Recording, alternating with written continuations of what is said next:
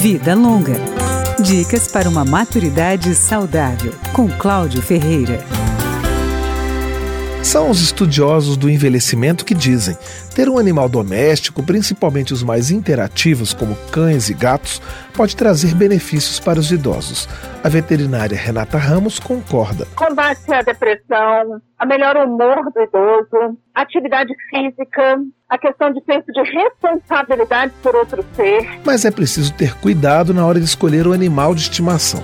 O tamanho do bicho é importante. A preferência deve ser por um animal calmo, adulto, que não vai dar tanto trabalho. Mas a veterinária salienta que é preciso levar em conta, principalmente, o estilo de vida do idoso. Se é uma pessoa mais parada, raças mais calmas, que só vão ficar mais dentro do apartamento, às vezes um gato.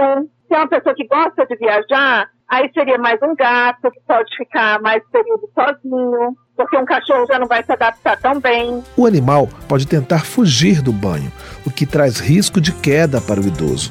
Neste caso, a veterinária sugere terceirizar o serviço.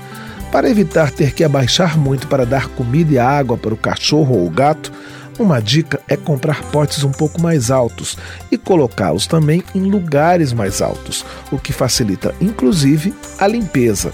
Antes do primeiro passeio com o cachorro, é recomendável fazer um teste de coleiras no pet shop para saber qual é o modelo ideal.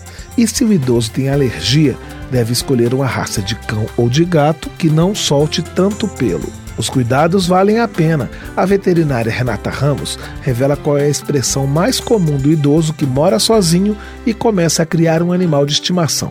Ele fala do quanto a casa ficou mais alegre. Vida Longa, com Cláudio Ferreira.